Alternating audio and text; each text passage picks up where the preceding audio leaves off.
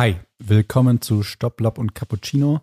Wir sind zurück mit einer neuen Folge für Wimbledon. Zwei Wochen Wimbledon sind rum.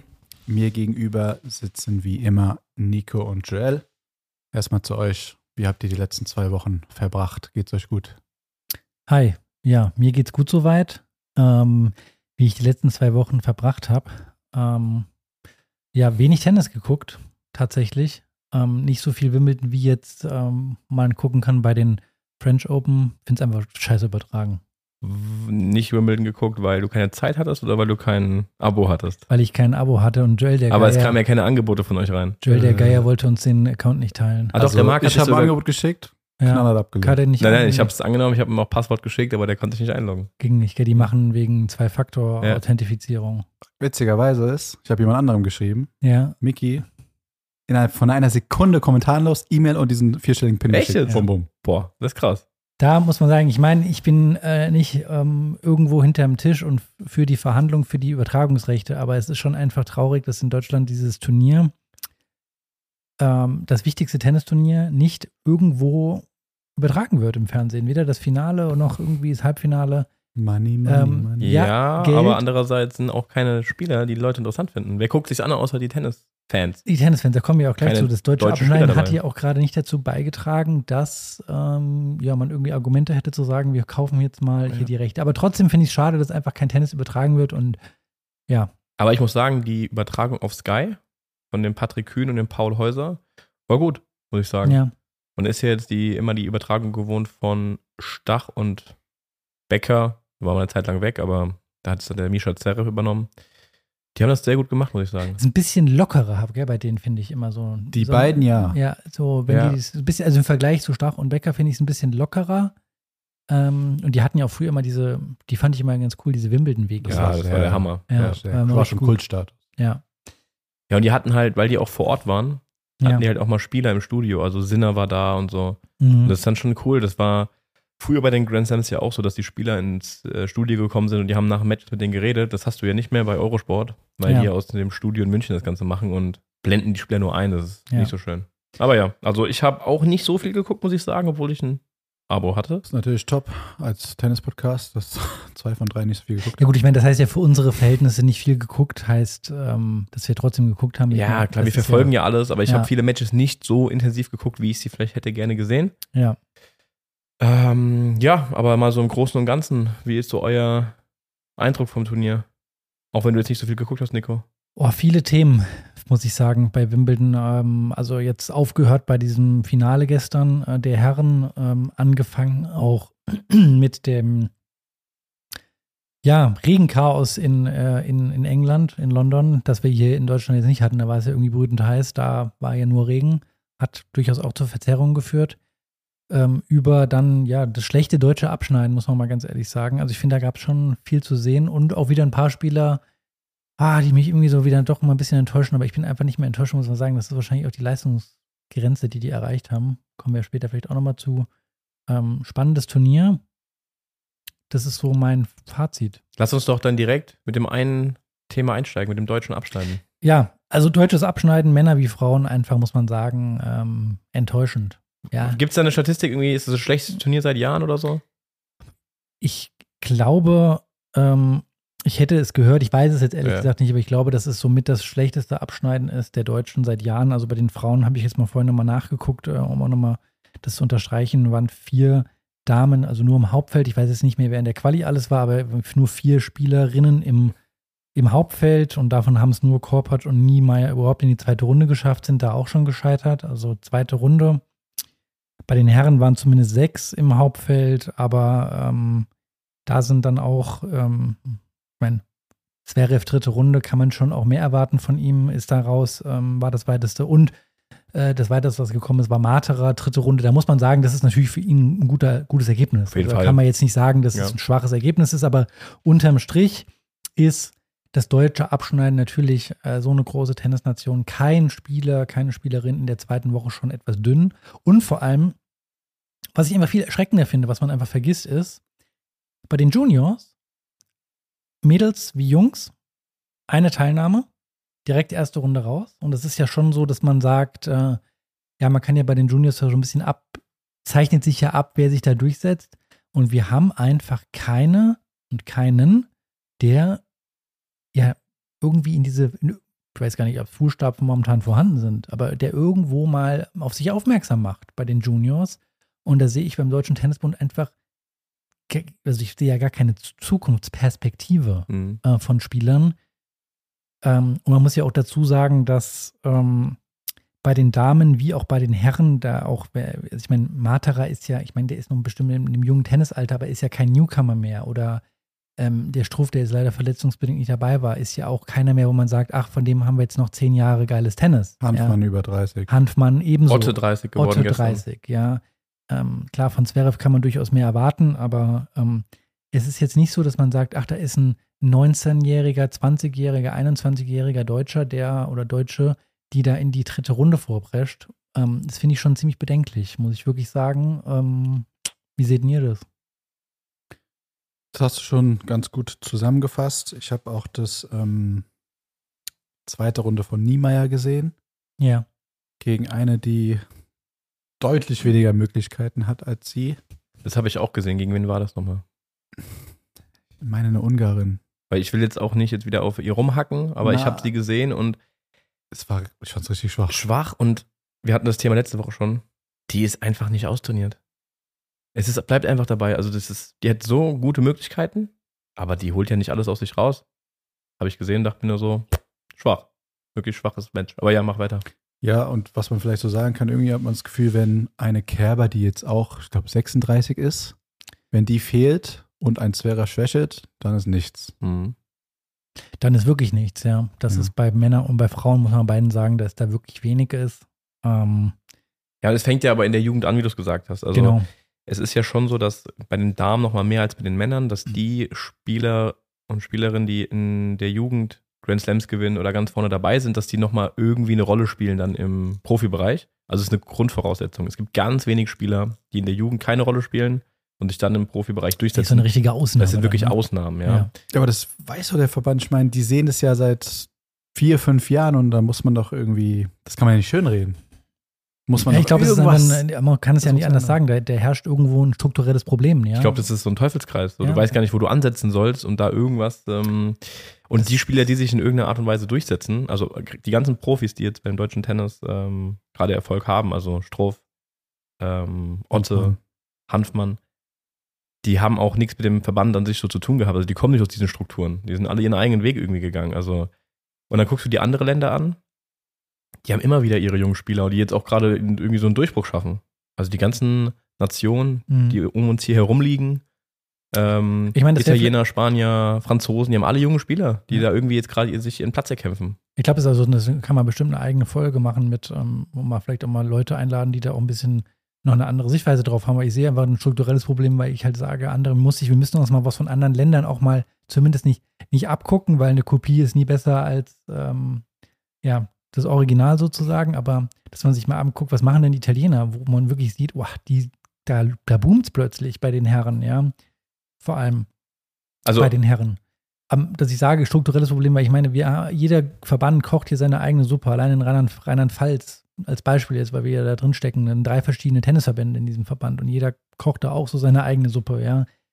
Ähm, dass man sich da durchaus mal auch, also man muss sich hinterfragen. Also ein Verband, der so groß ist, der durchaus auch Möglichkeiten hat, dass da nichts rumkommt. weil man kann ja nicht Ja. einfach das auf die Spieler schieben und sagen, es ist kein Talent vorhanden. Ja, Wir waren ja bei diesem Tenniskongress und dann waren ja zwei junge Spieler, so 16-Jährige, die dann die Übung vorgespielt haben. Und wir haben noch gesagt so, Alter, wie gut sind die? Also die haben, Ja. bringen ja alles mit, aber von denen hörst du gar nichts. Nee. Also ich frage mich, was die machen, wo sind die? Du siehst die nicht auf Turnieren. Und ich meine, wenn man sich jetzt diese zwei Extrembeispiele anguckt, Rune und Alcaraz, die sind halt seit ihrem 12., 13. Lebensjahr, sind die halt auf der Welt unterwegs wie die Profis. Also eigentlich das ganze Jahr unterwegs und verbringen nur sehr, sehr wenig Zeit zu Hause in ihrer Akademie. Und hier ist es genau umgekehrt, wenn man die jungen Spieler beobachtet. Die sind eigentlich nur zu Hause und reisen vereinzelt mal auf Turniere, Turniere oder Turnierreisen. Und ich glaube, wenn du dich für diesen Weg entscheidest, musst du ganz früh ähm, dieses Leben leben Ja. und mit diesen Profis in Kontakt kommen. Mhm. Naja, ähm, ja, das zum deutschen Abschneiden. Aber eine Sache noch zum Damentennis, ähm, was ich auch gesehen habe, was Thema Fitness angeht. Es gab ein Match, ich weiß nicht genau, ich weiß nicht, welche Spielerinnen das waren. Die haben ein ultra langes Match gespielt. Also irgendwie ging das in den Match-Tiebreak und der ging, also dritter Satz Match-Tiebreak und das 21, ging 19, irgend sowas. irgendwie sowas. 2018 war, Genau. das Ergebnis. So, okay. Die haben drei Stunden gespielt oder länger. Intensiv, alles, glaube ich euch. Die hatten beide Krämpfe und lagen So, beide nach dem Match auf dem Boden und konnten sich nicht mehr bewegen. Und die wurden gefeiert dafür, also von den ähm, Kommentatoren. Und ich habe mir gedacht, nein, das ist peinlich. Das ist wirklich peinlich. Die müssen das, die müssen in der Lage sein, das locker durchzuhalten. Das kann nicht sein. Ja, auf, aus, gebe ich dir recht, weil das sind äh, Leistungssportler oder Spitzensportler, die in der Weltspitze sind. Profisportler. Das sind Profisportler auf jeden Fall. Ich sage aber, ich nehme ein bisschen das Frauentennis in Schutz. Wir, wir hätten auch viel mehr diese noch mehr Stars, wie es früher gab. Also ich finde, da muss man die Leistung beispielsweise von äh, Serena Williams oder sonstiges nochmal höher stecken. Ähm, ich glaube, wir hätten viel mehr Stars, wenn die Damen auch bei den Grand Slams über Best of Five spielen würden. Und da würde auch die Fitness äh, würde eine viel, viel größere Rolle spielen. Die trainieren halt einfach nur so viel, dass es halt dann für genau drei Sätze reicht. Und dann sind die halt durch. Ja. Ähm, man hat einfach viel mehr Überraschungen bei ähm, Best of Three. Viel mehr Überraschungen. Wir hätten das bei den, bei den Herren auch, wenn die die Grand Slams nur Best of Three spielen würden, hätten wir viel mehr Überraschungen im Tableau. Ähm, und ich glaube, dass wenn die Damen, und ich finde, man sollte dazu überswitchen zu sagen, Damen auch Best of Five, weil du musst das ganze Jahr über einfach eine Fitness an den Tag legen, eine ganz viel, eine größere Fitness. Ja, also dass es da mehr Überraschungen gibt, auch im Ja. Überraschungen geben würde, auch im Herrentennis, ja, aber das ist ja ein anderes Thema. Ich kann einfach nicht sein, dass, du, dass da ein Match Nein, ist und die nicht. beide liegen nach dem Match auf dem Boden und können sich nicht mehr bewegen. Ja. Die, du guckst dir dieses Tableau an, du siehst so viele Herrenmatches, die auch in den fünften Satz gehen und spielen Match Tiebreak. Die sind auch platt danach, ja, aber das ist nochmal, es ist auch intensiv und die halten das locker durch. Auf jeden Fall. Du siehst ganz selten Spieler, die da mal Krämpfe kriegen oder nicht mehr können, was ja auch mal passieren kann, aber da ist ein langes Match, beide haben Krämpfe, liegen auf dem Boden. Es kann nicht sein. die ähm, Damen, um da nochmal zu, hinzukommen, ich finde da auch zu sehen ist äh, der Unterschied zwischen, aber das ist auch bei den Herren der Fall, also auf einem anderen Niveau vielleicht natürlich ja, ähm, ist der Unterschied zwischen den, den Halbfinals und, und der ersten Runde ist gravierend, finde ich, im, von, von, der, von der Leistungsdichte her irgendwie im Vergleich ähm, auch bei den Herren. Finde ich, inzwischen ist es ähnlich, ähm, aber da ist es noch gefühlt ein bisschen enger beieinander. Ja, hast ja, du recht. Ein bisschen enger, aber auch da, finde ich, geht es inzwischen heftig auseinander. Also, Also, bei den Damen habe ich dann so ein bisschen in die Viertelfinals, Halbfinals reingeschaut und Finale, da kommen wir auch gleich mal drauf zu sprechen. ja, Und ich finde, das kannst du dir gut angucken. Ja. Das sind wirklich gutes, gute Matches, die eng sind. Das hat Hand und Fuß, was die machen, aber so die ersten Runden machen wirklich keinen Spaß zu gucken, weil das geht einfach 6-1, 6-0 aus. Die werden da überrollt, die sind einfach vom Niveau her viel zu weit auseinander. bei und das ist halt, was ich nicht so ganz ähm, nachvollziehen kann, weil der Aufschlag spielt ja schon nicht so eine große Rolle. Das heißt, du hast ja immer die Möglichkeit, auch als Underdog ins Spiel reinzukommen und mitzuspielen. Mhm. Bei den Herren, wenn du spielst, als, keine Ahnung, als kommst als Lucky Loser rein oder spielst durch die Quali und bist das Niveau noch nicht so gewohnt, hast du nicht so oft auf diesem Level gespielt und spielst dann gegen, keine Ahnung, ähm, Medvedev und der schießt dich halt weg mit seinem Aufschlag oder so. Okay, aber Ja. das macht keinen Spaß, diese ersten Runden zu sehen, finde ich. Ja. Ähm, gut, jetzt haben wir das deutsche Abschneiden, Damen-Tennis. Aber habt ihr sonst noch, also ihr habt deutlich mehr geguckt, Wimbledon, als ich, habe ich das Gefühl, zumindest äh, das, Ja. was wir uns so besprochen haben. Was, was waren, was habt ihr noch so auf dem Schirm? Was waren denn eure zwei Wochen? Ich meine, das ist ja immer so viele Themen da. Was, was habt ihr noch auf dem Schirm, was euch für euch hängen geblieben ist? Ja, also auf jeden Fall für mich ein absoluter Kracher war die erste Runde zwischen ähm, Tsitsipas und Team. Das war eine richtig geile erste Runde. Ja, und Team hat auch wirklich super ein Match gespielt, super Niveau. Ähm, was Tsitsipas hat ja gefühlt die ersten drei Runden Kracher Ja. gehabt immer. und Ja. da hat es Spaß gemacht zu gucken. War richtig geil. Und dann auch direkt die zweite Runde, Tsitsipas gegen Murray. Mhm. Weil Murray war so heiß und es hat so Bock gemacht, sich das anzuschauen. Also, es war mal wieder lang, seit langem mal so ein Match, was für den ersten Runden läuft, wo ich wirklich so gefesselt vom Fernseher saß und wollte mir das reinziehen. Das waren so zwei Highlights für mich auf jeden Fall. Ähm, ja, und dann fand ich es halt interessant, wie die Spieler mit dem Regen umgegangen sind. Ja, Ja. wenn Spiele unterbrochen werden, wenn die zurückkommen, wie die dann wieder ins Match reinfinden und so. Das fand ich ähm, interessant, weil das, glaube ich, halt echt ziemlich schwer ist. Ja. Vor allem die, ähm, das ähm, haben ja unsere ähm, Kollegen von ähm, dem anderen Podcast Maddock und Wingman auch schon äh, thematisiert, ist, ich sehe es ähnlich, wie da auch besprochen wurde, ist, es ist eine gewisse Wettbewerbsverzerrung, dass die Topstars im Endeffekt immer auf dem Center Court beziehungsweise auf den überdachten Plätzen spielen dürfen und die anderen Spieler eben nicht. Und dann war es natürlich also dann teilweise der Fall. Ich glaube, war es bei Tsitsipas so, dass der schon, nee, bei Zverev war es dann. Djokovic und Zverev. Djokovic genau. war in der dritten Runde, wenn Zverev nicht mehr erste Runde gespielt hatte. Genau, und da denke ich halt so, ja, das ist halt schon einfach ein heftiger ähm, Nachteil, weil ähm, allein schon die, die Regeneration mit Tsitsipas, wie wir es erzählt haben, durch Regen, ähm, durch, durch Spielabbruch bei Murray, ähm, bei nach 23 Uhr dürfen ja nicht mehr gespielt werden, dass der dann jetzt plötzlich jeden Tag gespielt hat. Ja, ja, ja und ja nicht nur das, dass die auch auf ihre Re Regeneration achten müssen, sondern einfach auch der Tag an sich, wie der aussieht. Der Djokovic weiß, er spielt auf einem Platz mit einem Dach. Der kann dich auf diese Zeit, also das heißt ja dann, du bist das dritte Match an dem Tag auf dem Platz. Ja. Der kann sich da gut drauf einstellen, der kann seinen Tag so strukturieren. Für die anderen Spieler bedeutet das, die kommen auf die Anlage, es regnet, die müssen von morgens bis abends da rumlungern, bis es irgendwann heißt, man kann auf die Plätze. Ja. Müssen sich die ganze Zeit warm halten. Die ganze Zeit sind die so in Bereitschaft. Das ist super anstrengend. Ja. Auf, der, auf der einen Seite, vielleicht gibt, gilt das Argument zu sagen, ähm, die haben sich das verdient, die Position. Sehe ich auch und, so, ja. ähm, im, im Fernsehen wollen die Leute halt das sehen, weil die Topstars werden auf dem Center Court halt übertragen, äh, Frauen wie Männer. Auf der anderen Seite sehe ich es halt aber auch so, ähm, dass es in irgendeiner Weise schon echt schwierig ist, wenn du nicht zu dieser Riege gehörst, da bei dem Turnier ähm, ja, Fuß zu fassen dann auch, weil das ist halt wirklich super schwierig, wie du sagst. Also spielst du da auf dem Außencourt, da regnet es den ganzen Tag, kannst nicht auf dem Platz und ähm, musst dann plötzlich dich den ganzen Tag warm halten und dann heißt es so, jetzt geht's los, ja. Oder Abbruch wegen Dunkelheit, äh, beziehungsweise ab 23 Uhr, ich glaube, wegen Lärm dürfen die da nicht weiterspielen. Das ist so Tradition einfach, dass da nicht mehr gespielt ja. werden darf. Ja, okay, auf jeden Fall wird es halt abgebrochen und der auf dem Center Court, der weiß halt, okay, ich bin das dritte Match, das wird auf jeden Fall äh, zu Ende gespielt und dann habe ich am nächsten Tag Pause. Das ist schon ein Riesenunterschied. Und ich finde es auch krass, dass die Spieler teilweise auf den Platz gehen und wissen, ich werde dieses Match nicht beenden. Ja. Es wird auf jeden Fall abgebrochen. Mhm. Das ist auch nicht einfach. Das ist echt nicht. Mhm. Schwierige Bedingungen dieses Jahr in Wimbledon. Aber ähm, ja, klar, die Topstars haben es ein bisschen leichter, aber du musst dich erstmal durch diese, durch diesen ersten zwei Wochen, oder die, die erste Woche, nicht durch die ersten zwei Wochen, das ist vorbei, durch die erste Woche durchspielen. Ähm, bei den Bedingungen, das ist schon ähm, mental, glaube ich, dieses Jahr wirklich ein hartes Turnier gewesen. Ja. Aber es kann man ja auch, ist ja auch schwer zu lösen als Turnierdirektor, oder?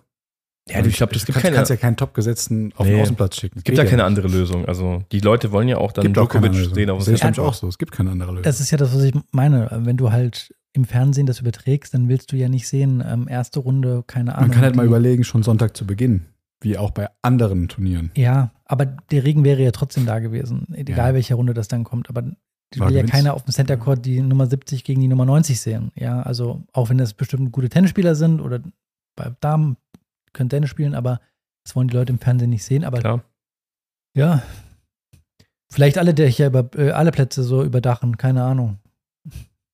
Kohle, ähm, Kohle, Kohle. Marc, du hast die Woche, wir haben ganz kurz gesprochen, da hast du gesagt, was dir aufgefallen ist zu den, zu den Spielweisen von den ähm, Spielern, ja. Erzähl mal, das fand ich nämlich ganz interessant, was dir da aufgefallen ist. Ja, ich finde es überraschend, wenn ich jetzt das, die Viertelfinale der Herren mir angeguckt habe. Ich habe in der zweiten Woche ganz viel Tennis gesehen, weil ich auch da im Urlaub war und das gut gucken konnte da. Und im Viertelfinale waren ganz unterschiedliche Spielertypen. Hast du zum Beispiel einen Medvedev gehabt, der es so weit schafft, obwohl er, ich weiß nicht, wie er es schafft, fünf Meter eben hinter der Grundlinie steht, wie bekannt ist von ihm. Und da muss ich direkt einhaken. Ich verstehe wirklich nicht, wie er das schafft. Der steht so weit hinten und kommt ins Halbfinale. Das ist unglaublich. Ja, ich, Entschuldige. Genau. Ähm, Punkt eins. Dann hast du wiederum einen der Überraschungs-Wimbledon-Finalist äh, schlechthin, äh, Christopher Eubanks, der viel Surfen Volley spielt, brechender Aufschlag, viel nach vorne ist, also komplettes Gegenteil. Die haben ja auch gegeneinander gespielt. Ähm, dann hast du einen Alcaraz, der halt alles kann, und Djokovic, der halt auch an der Grundlinie steht und verteidigt wie ein Weltmeister, also einen, so ein Defensivspezialist, so einen Offensiven wie Alcaraz, der zig Möglichkeiten hat. Dann noch so einen Offensivspieler hast wie Sinner, der ganz press an Linie spielt und drauf geht. Also ich finde es verrückt, wie viele unterschiedliche Spielertypen in Wimbledon zum Erfolg kommen. Ja. Was sagt es aus über den Rasen? Das ist schon wirklich sehr interessant, weil wenn man mal so 10, 15 Jahre zurückblickt, da hast du eine Chance gehabt mit einem riesen Aufschlag und mit einem guten Netzspiel, wenn du früh attackiert bist, du hattest gar nicht die Chance, lange Ballwechsel zu spielen. Der erste, mhm. der mit angefangen hat, war vielleicht Leighton Hewitt, der damit Erfolg hatte. Und dann halt Nadal, der es dann geschafft hat, mit seinem Spiel dann auch Erfolg zu haben. Und dann haben sich natürlich die Bedingungen anscheinend geändert. Ich kann es natürlich auch nicht genau sagen, weil ich war noch nie auf dem Rasen, aber dass der langsamer geworden ist und die Bälle haben sich verändert. Das siehst du ja auch am Platz, so wie der aussieht, ähm, dass da keine Spuren mehr, also der Rasen am, an der T-Linie ist noch ganz normal und nicht äh, so abgeschabt wie an der Grundlinie. Das heißt, die Spieler sind viel weniger am Netz. Und dass halt dieses, dieses äh, ja, Spiel von der Grundlinie halt wirklich zum Erfolg führt.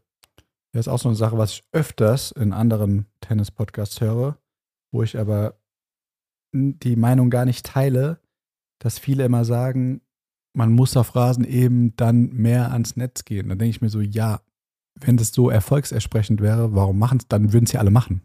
Ja. Aber es ist ja nicht mehr so. Die Zeiten haben sich einfach geändert, Ja. meiner Meinung nach.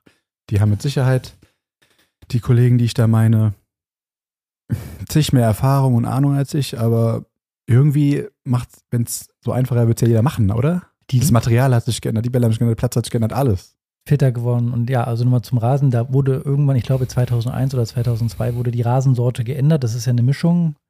Äh, und dadurch, äh, man hat versucht, das Spiel attraktiver zu machen ähm, in Wimbledon. Und es ist deutlich langsamer geworden. Die Bälle springen auch höher ab.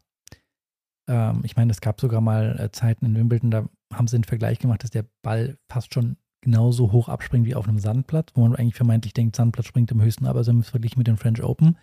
Um zurückzukommen, ich weiß gar nicht, von wem das stammt, aber ähm, ja, die Spieler spielen das, was Erfolg bringt.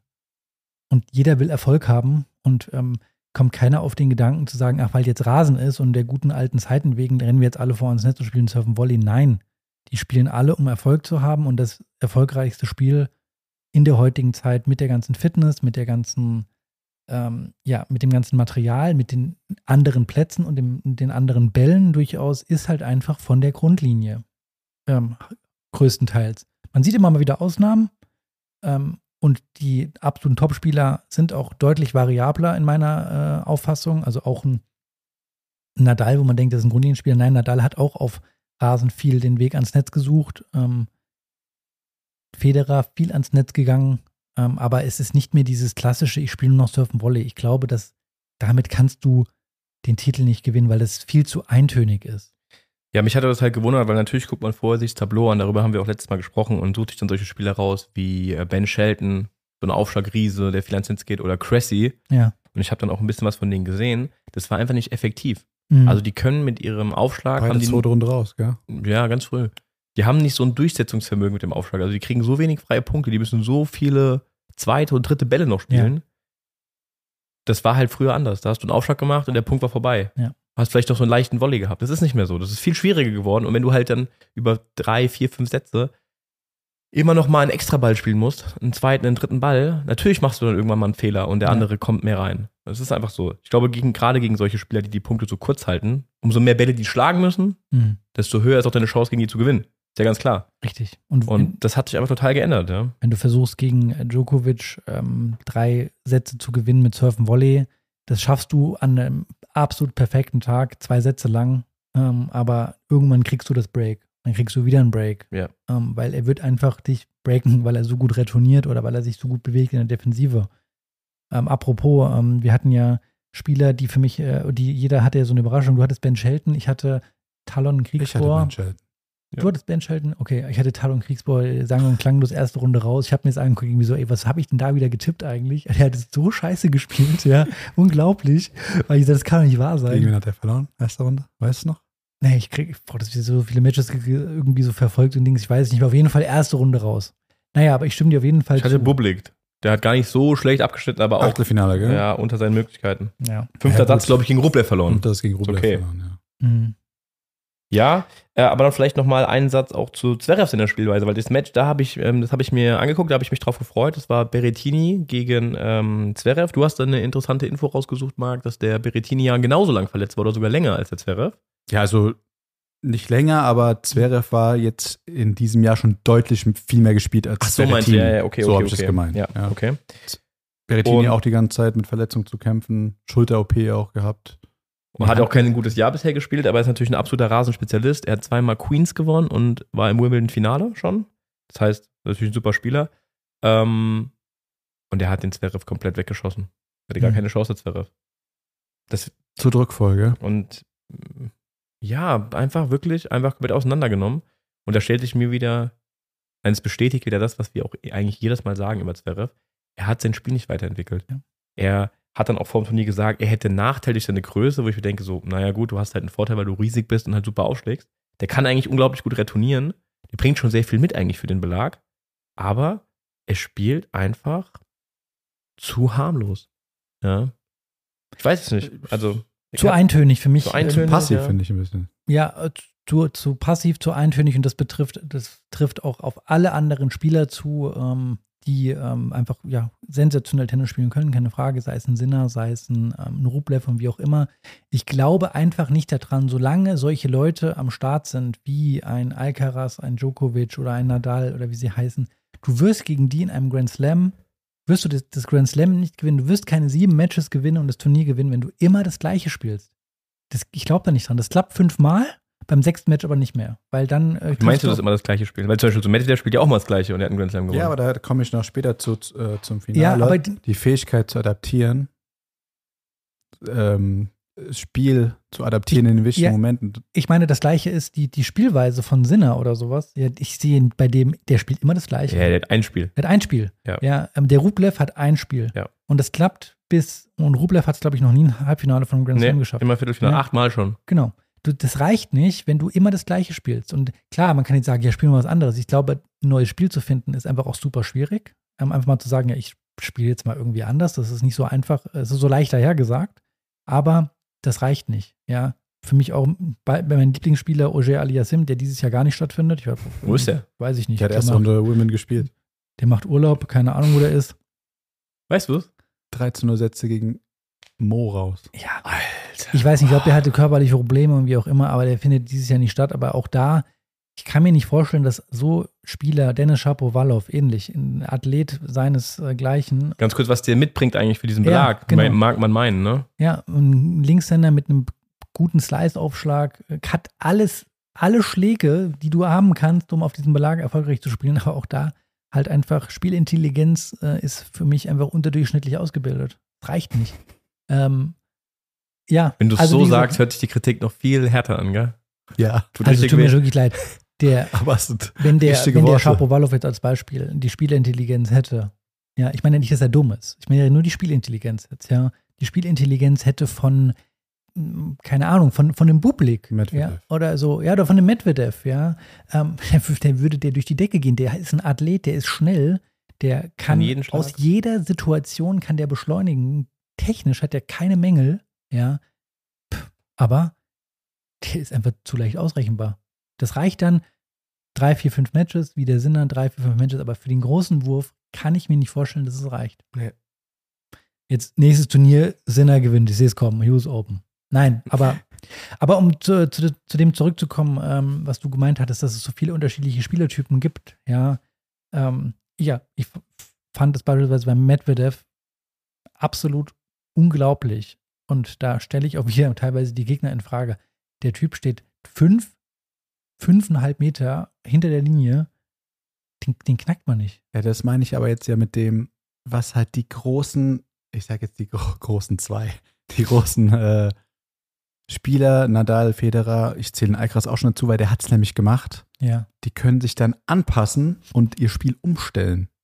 Das kann Sinner nicht. Das kann Rublev nicht.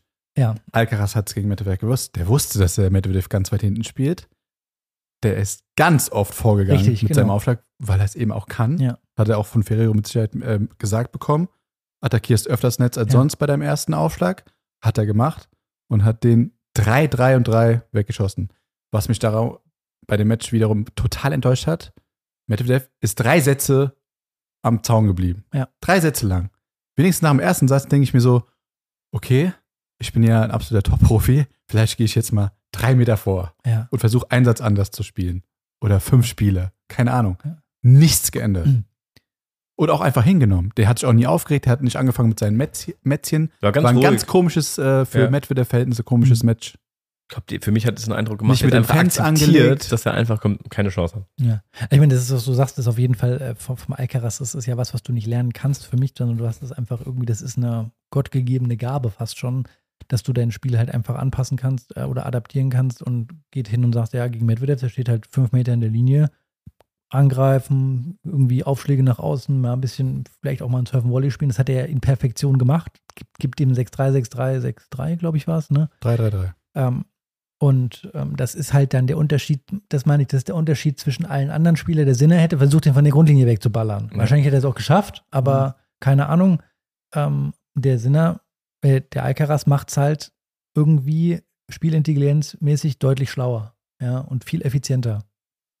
Und das der unterscheidet einfach die Leute, die kommen dann ins Finale. Also irgendwie enttäuschend von Medvedev, weil er nichts anderes versucht hat, aber auch irgendwie faszinierend, weil er halt mit seinem Spiel bis ins Halbfinale kommt. Der ist, Der ist dann so gut, dass er eben Kann es mir nicht erklären. gegen ja. Eubanks hat ja auch Surfen Volley fast nur gespielt. Ja. Der schlägt ihn dann aber dann trotzdem knapp. Die vierte und fünfte Satz waren deutlich, aber dann in fünf Sätzen. Ja. Apropos Eubanks.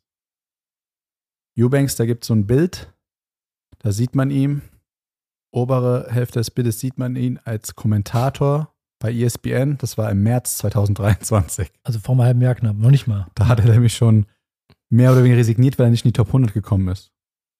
Sprung jetzt rein zu Juli 23. Mallorca davor gewonnen auf Rasen. Wimbledon hingekommen, Viertelfinale. Top 50. So schnell geht's. Frage an euch, wo geht die Reise bei dem hin?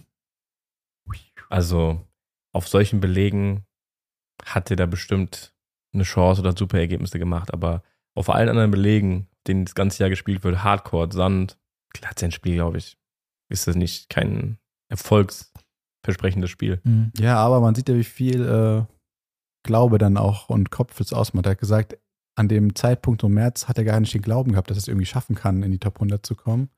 Jetzt merkt er so, er weiß, er kann das so schaffen und er kann da auch mitspielen, was man ja gesehen hat. Aber ich muss auch sagen, also auf Sand sehe ich da wenig und auf Hartplatz. Vielleicht auf wird den ganz schnellen Hard, in so in Kanada oder so, Genau. aber Vielleicht wird er mal ins Achtelfinale oder so kommen, aber schwierig, schwierig. Ich will jetzt nicht das böse Wort nennen, Sonst äh, Eintagsfliege, aber ich glaube auch, dass du äh, dafür ist das Spiel auch zu eintönig, was er hat. Ne? Also ich meine, das war jetzt sehr erfolgreich. Du ein kannst schöner nichts Moment sagen. für ihn. Ja, aber auch finde ich auch schön, mal geil zu sehen, dass einer Geile so weit Story. kommt. Coole Story und dass einer auch mal dann ähm, mit so einem Spiel dann so weit kommt, aber ja, über das ganze Jahr hinweg äh, wird er so viele Matches haben, wo er einfach dann ja plötzlich 5-7, 6-7 verliert und weil er sein Spiel auch nicht adaptieren kann. Habt ihr noch einen Spieler, auf den ihr eingehen wollt oder wollen wir aufs Damenfinale zu sprechen kommen? Ähm, ja, können wir gerne machen. Ich, mir fällt gerade einfach ähm, kein Spieler ein, den ich so krass besonders fand. Ja, vielleicht noch mal ein Wort zu Tsitsipas. Betrifft aber auch die ganzen anderen Spieler außerhalb der Top 2, sage ich mal. Das ist gegen Eubanks rausgeflogen, ne? Ähm, Ja, ja, ja. ja. Ich kann es mir nicht erklären. Der hat jetzt in den letzten, ich weiß nicht wie viel Grand Slams, hat er es nicht mehr geschafft, irgendwie einen Top 10 Spieler zu schlagen oder irgendeine so eine Statistik habe ich gesehen. Und mittlerweile wirkt er auch so, die, die wirken so resigniert, der Tsitsipas und auch die anderen. Vielleicht sehen die, dass nur Alcaraz jetzt da ist und der Djokovic ist noch da. Aber es ist super enttäuschend, dass die dann nicht in der Lage sind, dann auch mal irgendwie so ein, ja, davor zu kommen und mal irgendwie so eine Überraschung. Also die sind, gefühlt hat sich das echt abgesetzt. Wir haben noch in den ersten Folgen darüber gesprochen, wie interessant das ist, so viele Spieler, die alle was gewinnen können. Stimmt, ja. Dann hat sich in kürzester Zeit, jetzt haben die sich so abgesetzt, die zwei. Und ich sage, ein Rune kommt da auch noch irgendwie rein da oben. Aber von denen ist echt wenig zu sehen, von so einem Tsitsipas. Und Total. auch sein Spiel nicht weiterentwickelt. Also Ja. das ist wirklich weit weg von den anderen. ich glaube, der schwebt auch gerade auf Wolke 7 mit, Tsitsidos. mit dem, könnt ihr mal reingucken in den äh, in dem Instagram-Account Zizi Doser mit seiner neuen Freundin Paula, Paula ist mir vorne. Paula Bados. Paula Badosa, die Spanierin, ja. Ähm, naja, also das soll jetzt nicht ähm, der Grund sein, warum er nicht ähm, vielleicht den Erfolg Glück in der Liebe, Bringt- Pech im Spiel. so ungefähr, aber ähm, ja, ich gebe dem Joel absolut recht. Er hat auch irgendwie, mh, ich meine, wann war das Finale? 2019, French Open, meine ich, oder irgendwie sowas gegen. Djokovic, Djokovic 2-0 verloren. Sätze vorne gewesen. Und seitdem geht es irgendwie einen Rückschritt, ne? Ja, also und bei es, geht, den- es, geht nicht, es geht nicht weiter vor. Und bei den, äh, bei der Generation davor mit Nadal, Federer, Djokovic, Murray, da hattest du immer Spieler, also so ein Murray zum Beispiel, der hat sich dann immer neu erfunden. Der Mhm. hat dann irgendwie versucht, ich muss irgendwie meinen Platz hier halten, ich will einen Grand Slam gewinnen. Die haben sich irgendwie neu erfunden. Oder dann haben so ein Wawrinka oder so, ja. Mhm. Du hast das Gefühl gehabt, die gehen in dieses Turnier rein und die haben sich irgendwas überlegt, wie können sie die jetzt mal knacken? Wie können die die mal so richtig ärgern? Und bei denen habe ich nicht das Gefühl. Ja. Das ist so sehr, ach, ich habe da meinen Platz, ich komme ins Achtelfinale, Viertelfinale, ich bin in den Top Ten, ist gut so. Also ich Die- habe ja, Die sind so jung und haben jetzt vielleicht noch zehn Jahre, die sie spielen können. Die sind irgendwie so jung, aber doch schon länger auf der Tour, sind diese Mitzwanziger. Ja, so, genau. Und die haben jetzt Ja, vielleicht ja. noch zehn gute Jahre und dann denke ich mir so, irgendwie habe ich nicht das Gefühl, Ja, dass die so alles da reinwerfen. So Und Tennis-Midlife-Crisis. bei Ja, denen so genau. So. Ja, ich meine, das ist nicht wie. als hätten sie keine Mittel mehr. Ja, aber ich muss aber auch ehrlich sagen, ich habe gestern nicht das ganze Finale gesehen von den Herren, aber ich glaube, Noch nicht über die Herren. ja, ich will nur sagen, ganz kurz, wenn man sieht, was die beiden da fabriziert haben, da muss man einfach als Außenstehender sagen, das ist auf einem anderen Planeten spielen die Tennis. Und ich sehe keinen, also die, wie du sagst, Joel, die, die, diese Lücke Hm. zwischen den beiden und dem Rest, ja, ähm, ist einfach meilenweit. Ja, aber ich sag, so ein Rune sieht das und den geilt das auf. Der sagt, das will ich auch. Ich will da auch Ja. hin und ich will jetzt irgendwas machen, um diese Lücke zu schließen. Und bei so einem Sinner oder bei so einem Tsitsipas habe ich das Gefühl, die denken sich, ja, ich bin da zu weit weg, das kann ich nicht erreichen. Das ist natürlich jetzt eine subjektive Meinung, aber ich sehe es auch so. Ja, ja klar weiß ich es nicht. Vielleicht Ja. sind die auch zu Hause und ärgern sich und wollen es unbedingt packen, aber, ich so wirkt es schon, zumindest. schon auf jeden. Fall, wenn du das siehst, dann denkst du dich, man weiß ja selber, zu was du in der Lage bist und dann denkst du, okay, krass, wie, wie soll ich das erreichen? Ich weiß nicht. Aber jetzt zuerst mal zum Damenfinale.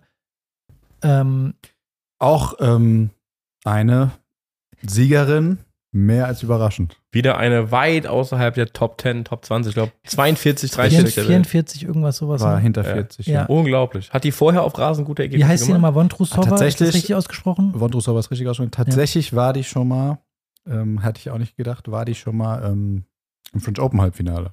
Oh, wow. Und die ist noch sehr jung, die ist 99er Jahrgang. okay. Und hatte sie jetzt aber zuvor auf Rasen Ergebnisse gemacht? Ich weiß Nein, es nicht. Hat sie Nee. nicht. Krass. Gar nicht. Einfach krass. Linkshänderin, hat eigentlich gespielt wie eine gleiche Linkshänderin auch oder ein gleicher Linkshänder, Hängenlinkshänderin, wie auch immer, auf Sand. Mhm. Viel hohen Topspin, keine glatten Schläge, hoch auf die Rückhand. Von Onchaber, von der ich, ich war das ganze Turnier, ich habe das Halbfinale gegen, das hast du auch gesehen, gegen Ja, Sabalenka, Fand was ich ein richtig gut. gutes Niveau Ja. war, gutes Spiel war. Ja, wirklich Richtig gutes Spiel. Spiel. Ja. Und da habe ich gedacht, ey, Onchaber ist so gewieft und hat so viel Mhm. technisch mehr Möglichkeiten als die meisten Frauen. Die kann das nicht verlieren im Finale. Wurde eines Besseren belernt. 6-4, 6-4 für Vondrusova. Und auch verdientes 6-4, 6-4. Du hast immer gemerkt, es war ein Break-Festival komplett Mhm. im ersten Satz. Da waren sechs Breaks oder so.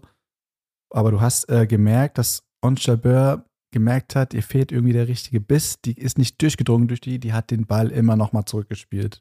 Mhm. Immer nochmal. Und, und Jabeur hat ganz viele vermeintlich leichte Fehler gemacht. Ich glaube auch so, Also ganz, ganz viele. so ein bisschen im, im Kopf hat sie das gehabt, das Finale vom letzten Jahr. Die andere Ah. hatte nur, nur zur Statistik, die andere hatte in den zwei Sätzen bei 6-4, 6-4 nur 13 vermeidbare Fehler. Ja. Jabeur hatte doppelt so viele, 31. Die hat Jabeur, ich meine, im ersten Satz 4-2 geführt. Mhm. Ja. Und im zweiten Satz auch nochmal mit, ich meine, gut, wie du sagst, wenn so viele Breaks waren, kann man jetzt nicht sagen Break vor, aber ich glaube auch 4-2 oder Ja. Meine ich zweimal 4-2, Nicht kann das sein? 4-2, nee, das war enger am zweiten, am ersten Satz war es 4-2. Auf jeden Fall 4-2 und dann äh, verliert sie, ja, glaube ich, auch nach dem Match hat sie gesagt, das war die bitterste Niederlage, die sie in ihrer Karriere bisher hatte. Die Jabeur. Ähm, ja, auf jeden Fall. Aber ich fand, um erstmal einen, einen Schritt vorzugehen, ähm, Jabeur gegen Sabalenka Halbfinale, das habe ich geguckt, das war wirklich ein richtig gutes Spiel. Und, Und davon sind andere meiner Meinung nach auch meilenweit entfernt. Ich hab- Andersrum mal kommt dann wieder eine Wondrosova und belehrt eines. dann gedacht, wenn die das gewinnt gegen die Sabalenka, dieses Spiel, ja, dann ist genau. die fürs, fürs Finale wie so fast schon befreit, ne? Aber verkrampft. verkrampft und verliert es dann und äh, siehst du, der Kopf spielt dann doch immer wieder mit. Das so schwer. Eine große Rolle einfach. Ja. Ja. Ja, ich habe das Finale auch gesehen und ich fand das auch wirklich ein super Niveau. Die haben geil gespielt. Einzige Sache nur, die mir aufgefallen ist, die Jabeur hat super schlecht aufgeschlagen. Er hätte, Ja, glaube ich, eine. Quote von 40 Prozent erste Aufschläge. Ja. 48 Prozent. 48, okay, das ist natürlich gegen so eine dann auch. die dann Gewonnene auch Punkte, erster Aufschlag, 48 Prozent. Ja, irgendwas hatte ich da gesehen, genau. Und das ist Ja. einfach zu wenig. Da kannst du kein Finale gewinnen. Also du Brauchst da diese freien Punkte ab und brauchst zu ab und zu mal freie Punkte und auch für den Returnspieler, wenn du so oft den zweiten Aufschlag bekommst, dann gehst du ja ganz anders die Punkte rein, Mhm. als wenn einer immer erste Ausschläge reinspielt. Ja. Das ist dann, ich glaube, das war so der ausschlaggebende Punkt, weil von der Grundlinie, finde ich, haben diese beide sich das ordentlich gegeben. Es waren richtig gute Ballwechsel dabei. Mhm. Also, aber trotzdem, die Halbfinals und Finals oder das Finale konnte man sich echt gut angucken. Ja, und da finde ich, auch, Niveau. das, was ich schon eingangs gesagt habe, ist der Unterschied zwischen der erste Runde Damen, wenn man jetzt nicht ähm, ein Match nimmt, ähm, wo die dabei waren, die, die Teilnehmerinnen da, die vier, ähm, irgendeins. Und das, der Unterschied in dem Niveau, das ist eine, das Man muss ist auch nochmal sagen, eine äh, andere Welt. Sabalenka, Australian Open gewonnen, French Open Halbfinale, Wimbledon Halbfinale. Sehr solide. Ist dann schon Sehr solide und ähm, muss man auch ehrlich sagen, das, was sie macht, ähm, ich meine, die ist ja äh, von der Spielweise eine Athletik, Urgewalt einfach. Ja, ähm, bewegt sich, finde ich, trotz ihrer, ich glaube, die ist recht ist groß. groß. Ja, bewegt sie 1,80. sich richtig gut und äh, hat Hand und Fuß, was sie spielt, hundertprozentig. Ähm, hat die einen Plan, was sie da tut und es Hat auch gegenüber den meisten einen Brett ersten Aufschlag. Genau, und die äh, Ergebnisse, und das finde ich ja, muss man, ich beim Damen-Tennis immer zugute halten, das Best of Three ist nicht einfach, da vorne sich dann zu halten, weil du darfst dir keinen, Mhm. darfst dir nicht mal sagen, äh, anderthalb Sätze ist jetzt nicht so geil gelaufen, weil dann ist es mit vorbei. Ja, das wollte ich auch gerade sagen. Ja. Also es gibt schon so einen Pool an Spielerinnen, die sich da oben festgesetzt haben, die man immer wieder sieht. Jetzt auch nur Svitolina wieder zurück. Auch geil gespielt. Aber es gibt dann immer wieder diese Überraschungssieger bei Mhm. den Damen. Es ist schon immer so gewesen, wird immer so sein, dass einfach eine außerhalb der Top 40 eine das Turnier gewinnt auf einmal und mal gucken, ob man von der noch irgendwas hört. Also gab eigentlich noch keine Überraschungssiegerin, Ja. die das dann durchgezogen hat und sich vorne etabliert hat. Hängt aber natürlich, wie du es vorhin schon angesprochen hast, mit der ähm, mit den Sätzen zusammen, dass die halt einfach nur zwei, zwei Damen- Gewinnsätze spielen. Ja. Damen-Tennis plädiere ich, Best of Five, Ja. Grand Slam. Das, Aber dann wiederum stellt sich mir die Frage, wenn die Spielerinnen, die anderen Spieler müssen es ja sehen, dass es da eine Möglichkeit gibt, als Underdog da so weit zu kommen, ja. dass die halt sich eben nicht komplett fit machen und alles dran setzen und sagen, Aber Ey, ja, aber ich glaube, es ist nicht nur die Fitness, die da, die da den Unterschied macht. Das ist wie auch, wenn man das vergleicht mit dem, wo wir gleich zukommen, zu dem Herrenfinale ist. Das ist einfach eine andere Liga, die die spielen. Die Jabeur, die, ähm, äh, wie heißt jetzt die Vondrusova jetzt im Finale zumindest, ja, die spielen einfach für mich einfach zwei Klassen besser. Also ähm, da, da reicht es nicht, wenn du dann ein bisschen fitter bist oder wie auch immer. Die sind einfach gut. Die sind einfach wirklich, wirklich viel besser als die anderen. So, so sehe ich das. Und finde ich jetzt beispielsweise auch beim Herrenfinale ganz krass zu sehen. Wo, habt ihr noch was zum Damenfinale zu sagen? Finde ich beim Herrenfinale, äh, um jetzt direkt den Übergang zu finden, ist, finde ich ganz krass zu sehen. Das, was die beiden da gespielt haben, der Djokovic und der Alcaraz, ja, ist einfach nochmal, ja, so jetzt mal ganz krass gesagt, eine Klasse besser als alles andere, was dieses Turnier passiert ist. was mir direkt aufgefallen ist, äh, wir haben da auch schon mal drüber gesprochen, das Finale bei News Open 2020, äh, Australian Open. Nee, US Open. Was war das? Was das denn? Finale Hm. zwischen Zverev und ähm, Team. Ich glaube, es war Länger 2020. 2020, meine ich. Nicht 19? Nee, das war im ersten Corona-Jahr. Ja. Ja. Genau. Jedenfalls, das war ja dieses Spiel, ähm, was vom Niveau her so schlecht war für ein Ja. Finale. Und solche Spieler wie ähm, Alcaraz, Djokovic, von Djokovic wissen wir es eh, ähm, die schaffen es in so einem Finale, ihr Level nochmal zu steigern und Ja. nochmal und nochmal und nochmal, bis die auf dem Level spielen, wo du denkst, so, jeder Punkt ist verrückt, du siehst keinen leichten Fehler, du siehst nur kranke Punkte Mhm. und das ist einfach, ähm, kannst du ja nicht lernen. Die sind einfach dazu in der Lage, Ja. mental so stark, ihr Niveau so krass zu pushen. Ja. Wollen wir das Finale mal vielleicht so Satz für Satz durchgehen? Geh mal durch. Ich will nur eine, Satz, Sache- äh, eine, Satz, eine Sache sagen, weil ich das Match leider nicht äh, komplett gesehen habe, ist aber von Man den. muss es Real Life ansehen. Das war, Ja, ich, ich- hatte so Gänsehaut. Genau, und das ist das, was wird, genau, weil du sagst, du hast mir ja immer zwischendurch haben wir ein bisschen WhatsApp-Kontakt gehabt. Ihr habt und geschrieben während ja, dem Finale? Marc und ich haben eine sehr enge Beziehung in letzter Zeit. Habt ihr Ja, auch nicht in der Gruppe privat geschrieben? Privat. Interessant. Ja, Wir haben auch privat Tennis gespielt. wir haben auch privat Ah, Tennis gespielt. Äh, Ich bin also raus hier. Okay. wir haben auch ein paar, wir haben auch äh, bei Fotos Instagram ein paar gemacht? Fotos gemacht, Echt? aber nur enge Freunde, da bist du nicht drin.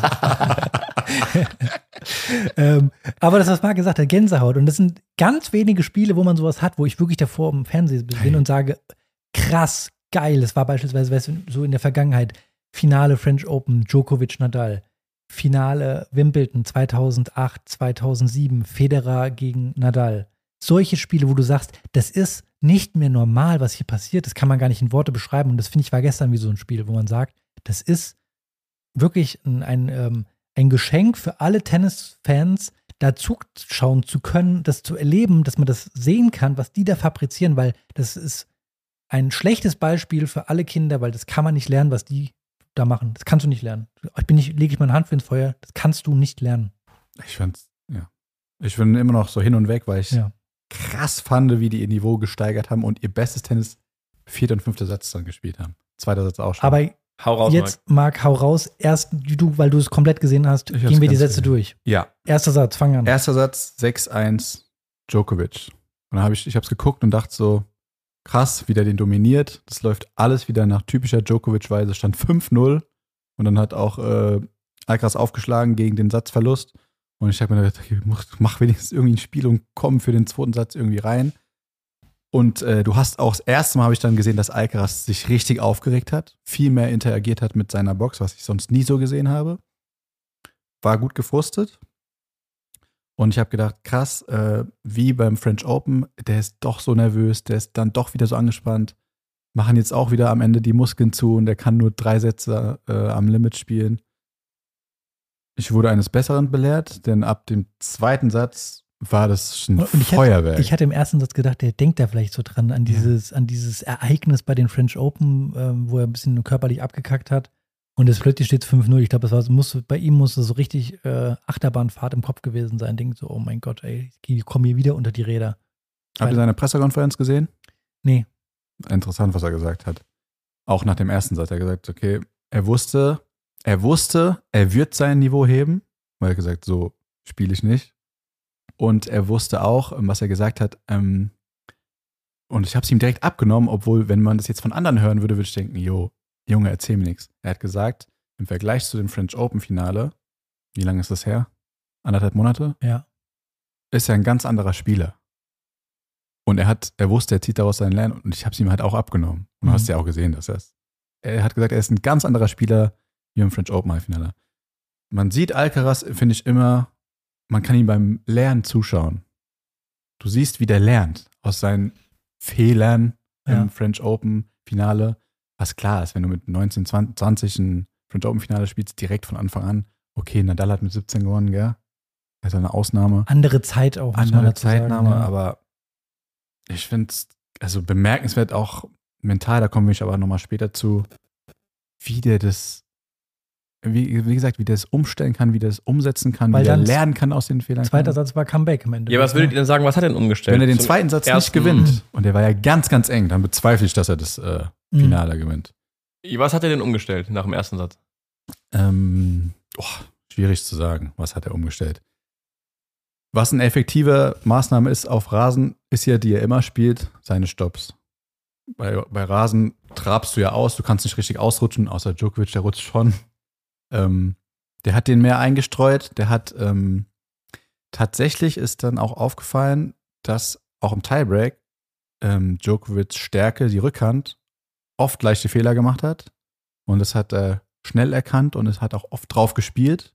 Und du hast, äh, hat da Djokovic so, ich glaube beim 4-5 oder 5-4 hat zweimal Djokovic leichte Rückhandbälle liegen lassen an, an die Netzkante. Die, du, die Fehler kennst du sonst so gar nicht von ihm. Mhm. Ja. Ich weiß nicht, was ähm, Alcaraz jetzt wirklich umgestellt hat. Der hat sein Spiel weiter durchgezogen so. Der wusste, ich komme, meine Vorhand, die setzt ihn irgendwann unter Druck. Meine Stoppbälle, die kommen irgendwann wieder. Ist oft wieder ans Netz gegangen. Ich vertraue auf mein Spiel. Der hat es durchgezogen. Ja, ich glaube, zumindest im ersten Satz war es, glaube ich, so, er hatte, glaube ich, im ersten Spiel direkt Breakbälle gehabt, Alcaraz, hat es nicht gemacht und liegt dann plötzlich 5-0 hinten. Und ich meine, er hat ja nicht jetzt grausam gespielt, so ungefähr, würde ich jetzt nicht beschreiben, ja, aber dann im zweiten Satz hat er es dann geschafft, da so einen richtigen Wettkampf draus zu machen, dass es dann wirklich eng wurde und dass dann auch der ähm, Djokovic vielleicht gespürt hat, oh, er gewinnt ein Spiel, ich gewinne ein Spiel. Es war richtig eng beieinander. So. er war dann auch im zweiten Satz Break vorne mit 4-2 oder 3-2 und schlägt dann auf zum 4-2. Ja. Djokovic holt sich wieder das Rebreak. Also diese Ja. typische Achterbahnfahrt. Aber also er schafft es zumindest, da so ein richtig enges Match draus zu machen und ähm, dass, dass es dann nicht so schnell weggeht, weil ich, ihr kennt das ja vielleicht von eurem eigenen Spiel, wenn ihr merkt, so, boah, es liegt jetzt irgendwie 0-2, 0-3, 0-4 hinten, ja, und ähm, boah, das ist so schwer, da nochmal ranzukommen. Und wie willst du gegen Djokovic, wenn wir mal ganz ehrlich, eine 0-4 aufholen? Also irgendwie ist es total unrealistisch. Aber dann schafft er es dann plötzlich ab dem zweiten Satz sich hinzusetzen, von der Bank aufzustehen und zu sagen, so, jetzt. Und ähm, ja, für mich natürlich der absolute Knackpunkt. Man hat es ja auch gesehen, das hat beim Djokovic ja auch was bewirkt, dann dieser Tiebreak, dass er den gewinnt. Da haben wir geschrieben, Ja, aber wieder vor allem privat. mit der ne? Vorgeschichte, Alcaraz weiß, Djokovic weiß, ah, Djokovic weiß, ich habe zig Tiebreaks in Folge gewonnen. Ich weiß nicht mehr, wie viele Ich, ich habe, glaube ich, heute bei Instagram gesehen, irgendwie, er hat in Wimbledon die letzten 15 Tiebreaks gewonnen, alle Ja. hintereinander. Also komplett verrückt. Mit ja. dies- dieser mentale Aspekt und äh, du gehst in den Tiebreak und du weißt, der Typ gegenüber von mir, der hat jeden Tiebreak in den letzten Ja, zehn Jahren gewonnen. Gefühlt, ja. ja. Und dann ist es eng. Schlag da mal auf beim 4-5, 5-5, 6-5. Sechs beide stand sie, glaube ich, Ja. war 8-6 oder so? 8-6. 8-6, genau, ja. Und, ähm, Und der ist mental, ist Ja. einfach cool. Und du musst dich überlegen, wenn man sich allein schon die, die Statistik und dann auch die Wahrscheinlichkeit anguckt, wenn du gegen Djokovic 0-2 Sätze hinten liegst, ja, gewinnst du nicht mehr. Mhm. Geht, geht, gar, geht gar nicht. Ist unrealistisch. Kannst eigentlich direkt die Hand geben und sagen, komm, wir machen hier Feierabend an der Stelle. Und deswegen war der Tiebreak für mich halt einfach so unfassbar wichtig und der für Djokovic auch, weil danach im dritten Satz ähm, ging es eigentlich recht schnell. Das eine Spiel war Dritter unfassbar Satz, lang. Komplett im Flow, Ja. Alcaraz. Komplett im Flow. Ein Spiel, glaube ich, 25 Minuten gedauert, das zum 4-1. Das längste Spiel ja, bei also den- Ewigkeiten. Männern. 25 Minuten fast, oder? Ich glaube schon 25, 24 Minuten, also Ewigkeiten äh, und aber trotzdem halt 6-1 ganz deutlich. Und ich glaube auch, das war für Djokovic, er wusste, wenn er den zweiten Satz mit 2-0 vorne liegt, Dann das geht auch der vierte Satz los und es Ja. steht auch schnell ein ganz lockeres Spiel für Alcaraz zum 1-0 und dann muss Djokovic wieder direkt Breakball abwehren und dann zieht er daraus aber wieder so viel und ja, zermürbt den Alcaraz so ein bisschen und macht dann halt irgendwann das entscheidende Break und den Ja. 6-3 im vierten Satz und dann ging es ab. das Dann finde ich halt- das finde ich halt auch krass beim, beim Djokovic, äh, muss ich sagen, dieses, den darfst du nicht Das abschreiben. geht nicht. Du weißt bei jedem Genau. Punkt. Du darfst du bei keinem Punkt, bei keinem Spielstand abschreiben in so einem Finale. Der verliert den zweiten Satz wirklich für ihn, glaube ich, super bitter. Dritten Satz irgendwie auch, hat er damit zu kämpfen, ja. Glatt, ja. Und im vierten Satz kommt der wieder zurück. Ja, weißt du, was die Situation war, bei der er zurückgekommen ist? Der hat ähm, Alcaraz, ich glaube, bei 2-2 5-0 gehabt und hat dann, Im, Im vierten meinst du? ja, Ja. und hat dann ähm, von links aufgeschlagen, spielt Surfen Volley und geht so, springt so nach vorne in den Volley rein und drückt den so richtig schnell ins Doppelfeld aus. Mhm. Ja. Und dann hast du schon den Blick von Djokovic gesehen, so, hole ich mir jetzt. 0-3. Mach direkt das Break. Das ist krass. Naja, 15 beide erstmal. Ja. Aber der Bus hat gespürt, so, du lässt so einen leichten liegen, dafür bestrafe ich dich, macht direkt das Break zum 3-2 und der Alcaraz geht zur Bank und haut Box auf seine Tasche rein. Weil der er hat doch weiß, gewusst, so, ich Dummkopf, Mann. Wie kann ich diesen Punkt? Ich hab, hätte 30-0, Ja. mein Spiel. Ich lasse das Ding, den darf ich sowas einfach nicht machen. Der Typ schlägt sofort zu. Mhm. Aber ganz kurz nochmal zurück zu dem Tiebreak. Ich glaube eher, dass es den Alcaraz äh, so motiviert, sowas. Wenn er Ja. weiß, es hat noch keiner einen Tiebreak gegen ihn gewonnen. Ich mach das jetzt. Mhm. Den geilt sowas auf. Und ähm, ich habe mir auch überlegt, was hat er umgestellt? Und ich fand, das war schon zu sehen, dass der im ersten Satz, ähm, der war so überhastet. Manchmal hat er, weil der so viele Möglichkeiten hat, geht er so früh auf die Punkte drauf und versucht so, Ach, hat die stimmt, Punkte der war relativ, hastig. relativ kurz gehalten, also ist relativ früh auf die Punkte draufgegangen. Und der Djokovic hat schon von den leichten Fehlern gelebt. Also er hat schon viele freie Punkte so gekriegt von ihm. Und dann im zweiten Satz, ich hatte auch das Gefühl, dass das der Alcaraz mit seinem Trainer, mit dem Ferrero, so kommuniziert hat. Spiel mal mehr Ballwechsel. Mhm. Der hat schon mehr, ist mehr in die Ballwechsel rein, wie du sagst, mehr auf die Rallyes gespielt. gespielt. Viel Ja, längere wo du Rallyes, sagst, hast recht. Ja. viel, viel längere Rallyes. Und dadurch hat der Djokovic dann auch leichtere Fehler gemacht, weil der gemerkt hat, so, fuck, der spielt gerade wie ich. Da geht die mit. Ja. Mhm. Und ähm, dadurch ist dann halt, wie du sagst, so ein Match entstanden, so ein richtiger Schlagabtausch. Und immer wieder, wenn der Alcaraz so Punkte hatte, bei denen er viel zu früh draufgegangen ist, hat er immer wieder direkt zu Ferrero geguckt und hat dann so gestikuliert, so, was mache ich da? Ich muss, ich muss spielen, ich muss spielen, ich muss spielen. Ich muss lange Ballwechsel spielen. Ja. Ja, hast recht. Also, ähm, das ist mir unter dem Ding gar nicht aufgefallen. Bestimmt auch mit Sicherheit im ersten Satz mal Nervosität oder vielleicht war das auch, keine Ahnung, Kurschussreaktion gemerkt, ähm, draufgehen, gemerkt, dass es keine gute Entscheidung ist, so zu spielen, aber das dann umzustellen und zu wissen, ich kann ja Ballwechsel spielen und das ist ja eigentlich, muss man sich vorstellen, wenn, man, wenn mir einer sagt, wie gewinne ich gegen Djokovic und dann würde ich, äh, und der kommt zu mir und sagt, äh, ja, ich spiele Ballwechsel gehen, würde ich sagen, machst du auf gar keinen Fall, weil da wirst du 100% verlieren, aber er ist halt so gut, er kann's. Mhm. Vierter Satz gewinnt Djokovic ähm, und das finde ich bei ihm einfach unmenschlich. Den kannst du nicht abschreiben und da habe ich wirklich allergrößten Respekt vor ihm, weil ähm, der, der kommt immer wieder zurück und das hat er in seiner ganzen Karriere immer wieder gezeigt, dass mit ihm immer zu rechnen ist und dann fünfter Satz äh, und da war ich ein bisschen raus dann. Müsst ihr weitermachen. Der fünfte Satz war, fand ich, komplettes Spektakel. Ja. Also, was die da gespielt haben. Jeder, der von den allen Tennisprofis dazugeguckt hat, ab Top 3, wer ist Nummer 3? Medvedev. Der muss sich das angeguckt haben und sagen, das kann ich nicht spielen, sowas, was die beiden da spielen. Irgendwas, die ist unglaublich, wirklich. Ja. Also jeder Punkt war ja irgendwie spektakulär gefühlt. Ja. Auch einfach heftig. Aus welchen Lagen Auf welchen- der Alcaraz da Winner geschlagen hat. Das war ein- unmenschlich. Mhm. Also ich finde es einfach heftig. Macht ähm, ein frühes Break, meine ich. Muss mal kurz nachgucken. Ich glaube zum 3-2, weil beim 2-2 war ja dann die Szene, dass der Djokovic seinen Schläger Zum 2-1 schon, frühes Break. zum 2-1 Entschuldige, ja, Am Netzpfosten am Netzpfosten zer zerdeppert hat. Und dann ähm, Zieht das durch. macht er, also wirklich 3-1 zu 0. Ähm, 4-2, 40-15, 5-3, 40-15. Also er gibt immer nur bei seinem Auftrag, hat er zwei Punkte abgegeben. Mhm. Komplett souverän. Andersrum, wie du sagst, Djokovic auch. Mhm. Immer ganz, der ist immer dran. Und ich sag, ich sag euch, kein anderer hätte das so ausserviert, ausserviert gegen Djokovic Ja. wie Alcaraz. Kein anderer. Das Glaub hat auch ich der nicht. Djokovic danach gesagt, dass er meinte, das war für ihn so beeindruckend, dass der mit 20 Jahren diesen fünften Satz so ausserviert, so seinen Aufschlag nochmal so steigert im fünften Mhm. Satz. Ja. Und nicht, wie man vielleicht erwarten würde, wie die, was den meisten Spielern passiert, dass die dann in der Situation nachlassen. Der hat es nochmal gesteigert. Der hat ja wirklich jedes Aufschlagspiel easy gewonnen und dann auch ganz beeindruckend, das er dann 5-4, geht hin, serviert zum, also Championship. zum Championship. Und ähm, was der erstmal für Punkte spielt, Fängt erst mal Becker an. Hecht, also er ist zwar nicht auf dem Boden gelandet, aber der hat sich zum Volley gestreckt, zum 30-15 der Punkt. Unglaublich. Ich würde ja gerne mal bei dem 0-15 anfangen. Ja, fangen wir da Den an. fängt er an, nach drei Schlägen spielt er einen Rückhand, äh, Stopp, der an der Netzkante hängen bleibt. Dann steht 0-15, ne? Dann steht es ja. 0-15. Dann ist der Ballwechsel und dann spielt er einen, Vorhandstopp. nach dem äh, misslungenen Stopp, spielt er einen Vorhandstopp nochmal. Ähm, Djokovic kommt geil dran, auch eine gute Länge, Longline und Alcaraz überloppt den in Perfektion, also Stopp, Lob bei 0-15, 5-4. Und- Fehlt nur noch der Cappuccino. Und dann, und dann der, der Djokovic, du hast seinen Blick gesehen, so, der dachte sich so, das kann nicht Das wahr kann sein. Wie sein. kannst du jetzt so einen Punkt spielen gegen Genau. mich? Und dann beim 30-15, der angesprochene Punkt von dir, langer Ballwechsel, guter Angriffsball, kranker Rückhand, offener wieder Passierschlag von ähm, Cross. Djokovic, Hecht von Alcaraz, bumm, 30-15. Also den Volley, den kannst Den du gar Volley- nicht spielen eigentlich und der spielt den bei dem Spielstand. Genau, ja. genau. Und was war dann der, Dann der war ein vierte Punkt? Fehler von Alcaraz ein leichter, zum 30 beide. Stimmt, ja. Und dann ähm, gut rausgespielter Punkt zu seinem Matchball. 40-30 dann. Ja, und man muss auch sagen, in dem Aufschlagspiel hat er bei allen Aufschlägen bis auf einen kam der erste auch. Ja. Auch Mhm. beim Matchball dann. Glatt. Erster guter Aufschlag und dann Vorhand, Cross, Angriffsball. Erster Aufschlag auf dem Körper, zu kurz, T-Feld, guter Angriffsball, Fehler. Geschichte geschrieben. Ja. Krass. Also ich finde es mental krass. Also von beiden natürlich, Ja. aber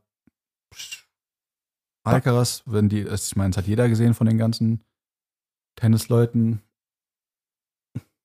Ja, also die, ich glaube, die Reaktion, die man auch dann, finde ich mal ganz spannend zu, zu gucken, was bei Instagram, Was man dazu noch sagen muss, der hat davor ein Vorbereitungsturnier auf Rasen gespielt, was er gewonnen hat. Ja, Er hat nicht so viele Berührungspunkte generell in seinem Leben mit Rasen gehabt und gewinnt Er Wimbledon. hat Ja. ja vorher erst irgendwie vier Runden in Wimbledon gespielt in Ja. seinem Leben. genau, allein schon die, die Erfahrung, die der Djokovic ja mehr auf dem Buckel hat, allein diese Situation, das hat der Alcaraz ja, kann er ja gar nicht haben. Aber ich finde es bei Instagram immer spannend, wenn andere Spieler dieses Match ähm, irgendwie ihr Statement dazu abgeben und da waren von, von so vielen, auch klar von den, von den Spaniern, unmenschlich und ähm, solche Sachen wurden dann gesagt, das ist einfach nicht in Worte zu fassen, was die da gespielt haben. Also Ganz viele Spieler, auch ganz Kyrgios viele, und so, genau. so. Sogar Kyrgios, Ja. der Hat gesagt, Kyrgios das gesagt? er hat gesagt, das war, das, er hatte selten mal ein Match geguckt, aber das, was die beiden da zelebriert haben, wäre Und unglaublich. hätte sich gewesen. komplett angeguckt. hat sich komplett angeguckt. Ähm, ja, muss man einfach sagen, war ein Match wirklich für die Geschichtsbücher und ähm, trotz allem auch Djokovic wieder bei dem Turnier ja durchaus wieder teilweise fragwürdig, wie er sich verhält.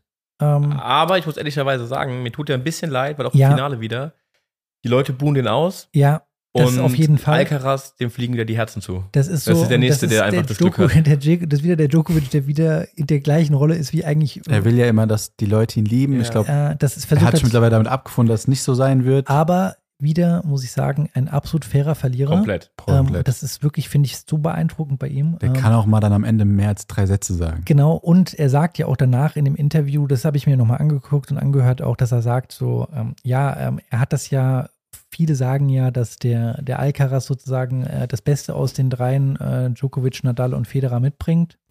Ähm, und er sagt äh, inzwischen, ja, das tut er wirklich und er hat noch nie in seinem Leben gegen so einen Spieler gespielt. Mhm. Und das muss man wirklich sagen, wenn das der Das Djokovic die sagt, der ja, Genau, das ist ja der Ritterschlag, weil- er, er, gibt eigentlich zu, dass er noch mehr Möglichkeiten hat als er selbst. Genau. So, ja. Und ähm, dass es ein Spieler ist, gegen den man eine neue Generation, ein, ein neuer Typ Spieler einfach mit, mit äh, Alcaraz auf dem Markt ist, ja. Und man darf ja nicht vergessen, eine Sache, die der jo äh, die Alcaraz noch nicht hat, weil er sie nicht haben kann, ist halt Erfahrung. Und wenn er das noch mehr mitbringt, ich weiß gar nicht, wo da die Reise bei dem hingeht. Ich hoffe halt immer bei ihm, ich hoffe es sehr, sehr, dass er verletzungsfrei bleibt, weil er hat jetzt auch schon im frühen Ja, Alter schon. viel Verletzungen gehabt. Und wenn man im bleibt dann- frühen Alter schon so viel Bleibt Verletzungen natürlich hat, abzuwarten, aber auch da ähm, hat sich ja auch gezeigt, beispielsweise bei einem Nadal oder wie auch immer, dass sie dann ihr Spiel auch angepasst haben, um den Körper an das Spiel anzupassen und wie auch immer. Das werden wir auch bei ihm wahrscheinlich sehen, aber im Großen und Ganzen ähm, noch zwei Sachen möchte ich sagen. krass.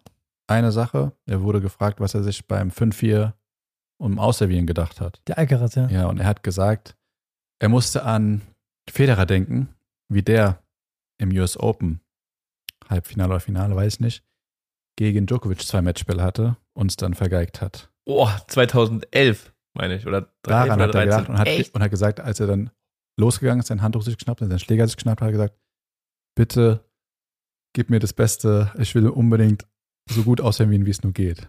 Ja, Mhm. also klar, wird man mit Sicherheit noch besser ausservieren können, aber das in der Situation war das schon heftig. Und noch meine Frage an euch, was ähm, glaubt ihr, macht es mit Djokovic, die Niederlage? Gar nichts. ich glaube, ähm, so diesen Grand Slam, den er vielleicht immer so als Ziel hatte, den wird er nicht mehr schaffen. Ich, er wird ja auch Ja. nächstes Jahr dann 37 Aber schon. schreibt ihn nicht ab. Schreib ihn nicht ab, auf jeden Fall. Ja, Aber mit diesem Alcaraz jetzt Ja. da, der so, vielleicht spornt sich auch an, weil er jetzt weiß, denke, das jetzt, den muss ich jetzt schlagen. Und ich hoffe mir, ich gewinne noch mal zwei Finals gegen den oder so. Drei Finals, keine Ahnung, wie es auch gibt immer. für mich, Bin ich mal nicht fertig. Und, ähm, oder hat er noch als Ziel wahrscheinlich Olympiagold? Was, ich, ich glaube, dass du, dass es dem mit dem, mit dem Djokovic nichts macht. Der hat schon viele andere bittere, bittere oder harte Niederlagen einstecken müssen. Ich glaube auch, ähm, oder bin ich fest davon überzeugt, ist, oder das ist meine Meinung, ähm, ein Djokovic, ein Nadal, ein Federer darf man niemals abschreiben. Die kommen immer wieder zurück und äh, erfinden sich auch immer wieder neu. Das hat der Djokovic seit, der ist jetzt fast 20 Jahre auf der Tour und der hat schon mehrere Generationen oder zwei Generationen Spieler miterlebt. Der hat sich immer neu erfunden auch. Und er wird es auch wieder tun. Und deswegen glaube ich, dass der trotzdem vielleicht nochmal die Chance kriegt, weiterhin ähm, abzuräumen. natürlich. Ich glaube auch, dass er sich Ja. auch daran aufgeilt, jetzt Genau. eine Rivalität mit, Al mit Alcaraz zu haben. Ja. Und solange der fit ist, wird er das Und durchziehen. man darf ja nicht vergessen, ähm, Djokovic ist auch letztes Jahr eigentlich das Nonplusultra gewesen. Der hat so wenig Turniere gespielt durch ähm, seinen ähm, ja, Impfstatus, den er da nicht hatte oder oder wie gesagt, er konnte halt nicht viele Turniere spielen. Die er gespielt hat, hat er alle gewonnen. Und dieses Jahr auch, muss man ja ganz klar sagen, ähm, ist der erfolgreichste Spieler nach wie vor irgendwie, ja gut, klar, Alcaraz hat auch sehr viel gewonnen, aber Djokovic mit zwei Grand Slams, jetzt im Finale auf Messerschneide verloren. Wenn er den zweiten Satz gewinnt, sieht das Ganze ganz anders aus. Also ähm, Djokovic aus meiner Sicht, das wird ihm nicht ähm, aus auch. der Bahn werfen, diese Niederlage. Ich Dafür hat er schon zu viel erlebt. Ich glaube auch nicht, ich wollte es aber nur gefragt haben. Und im, Ja. im fünften Satz gibt es noch eine interessante Statistik zu dem fünften Satz. Da hat äh, Djokovic im fünften Satz drei Winner gespielt und drei, vier Unforced Arrows. Vergleich zu Alcaraz im fünften Satz 18 Winner. Ja, das ist krass. Das heißt, er war der, der aggressivere Spieler, der Ja. diktiert und aggressiv den ihr gesucht habt. Was glaubt ihr, wie viele Winners Alcaraz in den fünf Sätzen gespielt hat? Ich schätze mal Fünfte sticht jetzt schon heraus, muss ich sagen. über 60, 55. 66. 66. Das erinnert mich an das Finale Winners Wawrinka Djokovic, gegen. Djokovic. Ich weiß. 2015 war das, glaube ich. 13? Ich glaube 13. wo Wawrinka auch über 60 Ich glaube, es war Winner hat. 15. 2013 hat er Australian Open gewonnen, 14. Meinst du? Okay. Ja, Bevor wir jetzt hier wild mit den Jahren. Ja, aber Ja, auf jeden Fall, da weiß ich noch, da hat äh, Djokovic ja ein Ding nach dem anderen gebombt. Ja. Ja. Ein Winner. Wir hatten ja eigentlich noch vorgehabt, unseren eigenen persönlichen äh, Saison-Ab- oder Rückblick zu machen, aber jetzt haben wir uns irgendwie so verquatscht, Wimbledon ist einfach, Tennis sieht einfach, es begeistert einfach. Ähm, das will wir vielleicht mal verschieben, weil wir haben auch jetzt, äh, wo unsere Saison vorbei ist, wir haben nicht mehr so viel über uns zu erzählen, das vielleicht interessiert es auch einfach auch keine Sau, ähm, wollen wir ja mehr wieder unsere Gäste einladen. Ja, haben Genau. wir schon.